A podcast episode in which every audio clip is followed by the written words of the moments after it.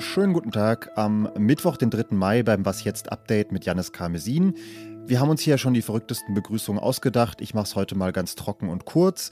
Wir haben drei Themen in der Folge. Eine Recherche im Reichsbürgermilieu, eine Großrazzia gegen die Mafia und einen Angriff oder vielleicht auch Nicht-Angriff auf den Kreml. Redaktionsschluss war um 16 Uhr.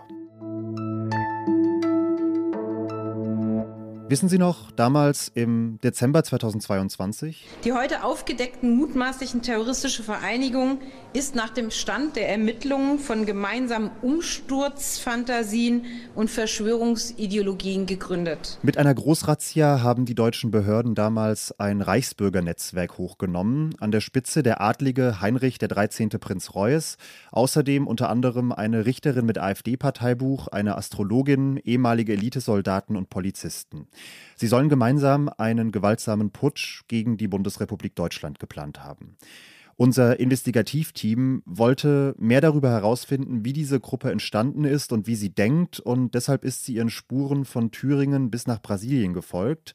Diese ganze Recherche ist heute auf Zeit Online erschienen, wird morgen in der gedruckten Ausgabe der Zeit zu lesen sein, und die Kurzversion gibt es jetzt hier bei Was Jetzt von meinem Kollegen Martin Steinhagen. Hallo Martin. Hallo. Martin, einmal so im Kurzabriss. Wie hat sich diese Gruppe gefunden, die dann im Dezember 22 hochgenommen wurde? Ja, die genauen Ursprünge und wie sich die handelnden Personen genau kennengelernt haben, die liegen immer noch im Dunkeln, aber man kann feststellen, dass irgendwann im Herbst 2021 die Ermittler mehr oder weniger zufällig äh, auf ein Treffen im Wald stoßen, äh, bei dem schon zentrale Akteure dieser mutmaßlichen Gruppierung aufeinandertreffen. Da ist einerseits, du hast es angesprochen, Prinz Reuß, ein Unternehmer aus Frankfurt. Da ist aber auch ein Überlebenstrainer, der äh, früherer Kommandosoldat bei der Bundeswehr war. Und er ist auch jemand, der offensichtlich ähm, seinen früheren Kommandeur aus Bundeswehrzeiten aus Brasilien reaktiviert hat und ihn als äh, mutmaßlichen Befehlshaber dieser Gruppierung äh, gewonnen hat. Okay, das ist jetzt so die ganz frühe Entstehung. Was waren dann die weiteren Schritte, bis es zu dieser Razzia im Dezember 22 kam? Die Gruppe ist Laufe der, im Laufe der Zeit immer größer geworden, immer, hat immer mehr Kontakte geknüpft. Es ist eine Richterin dazugekommen, die früher für die AfD im Bundestag äh, gesessen hat. Es kam ein Spitzenkoch dazu, ein Anwalt, ein Tenor und ähm, in dieser Zeit äh, wird in der Gruppe immer wieder darüber diskutiert, auf was man sich genau vorbereitet und wie dieses Szenario aussehen soll. Ähm, tatsächlich verstreichen dann aber mehrere mögliche Termine für so einen Tag X und es passiert erstmal nichts. Aber die Ermittler sehen auch, es wird immer weiter an einem möglichen Szenario gearbeitet und auch diese Enttäuschung, dass diese, dass diese Tage, an denen man davon ausging, jetzt geht es immer wieder, jetzt geht es los, diese Enttäuschung innerhalb der Gruppe darüber, ähm, scheint nicht dazu zu geführt zu haben, dass man dass man diese möglichen Pläne oder diese Vorbereitungen für eine Zeit nach einem Umsturz in Deutschland aufgegeben hat. Und so kommt es dann irgendwann im Dezember zu dieser Durchsuchung und zu der Zerschlagung dieser Gruppierung. So wie du das schilderst, ist es ja eine total bunte Gruppe. Ein Tenor, ein Spitzenkoch, eine Politikerin, ein Adliger. Lässt sich aus euren Recherchen nachzeichnen, was diese Gruppe ideologisch zusammengehalten hat?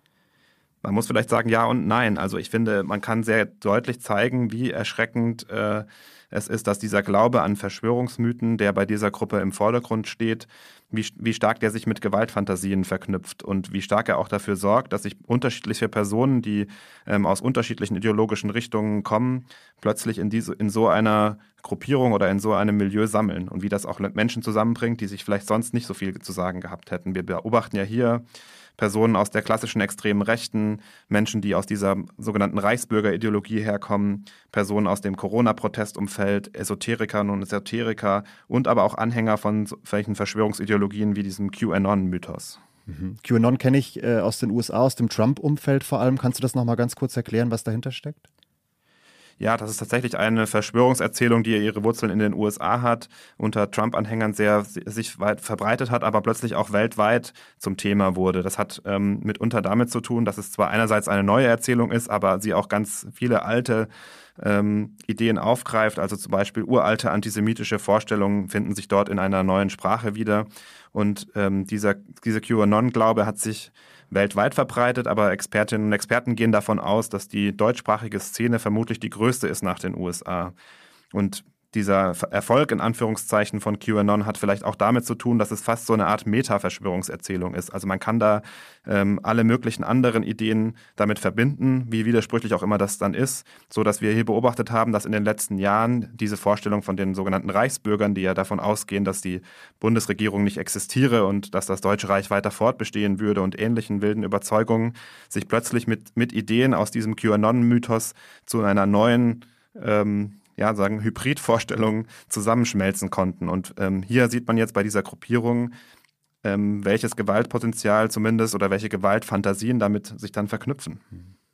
Jetzt sind die mutmaßlich zentralen Figuren dieses Netzwerks festgenommen worden, sitzen in Untersuchungshaft. Was würdest du trotzdem sagen, was bleibt von dieser Gruppe und ihrer Verschwörung? Ich glaube, dass dieser Fall ein Schlaglicht darauf wirft, ähm, wie gefährlich diese Erzählungen sind und wie gefährlich äh, weit verbreitet sie inzwischen sind, wie anschlussfähig offenbar.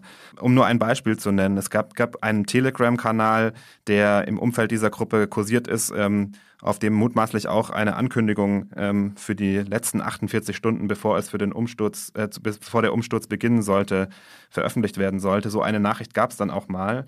Äh, dieser Kanal hat allein 100.000 Abonnenten, Abonnenten, um einfach mal sich vor Augen zu führen, wie viele Personen sich zumindest mit diesen Inhalten in irgendeiner Form offensichtlich beschäftigen oder sogar identifizieren können. Hm. Da steckt eine ganze Menge drin, worüber es sich nachzudenken und zu sprechen lohnt. Ich kann schon mal ankündigen, wir werden in den nächsten Wochen hier bei Was Jetzt nochmal intensiver auf das Thema und auf diese Recherche schauen. Aber bis hierhin erstmal vielen Dank dir, Martin. Danke.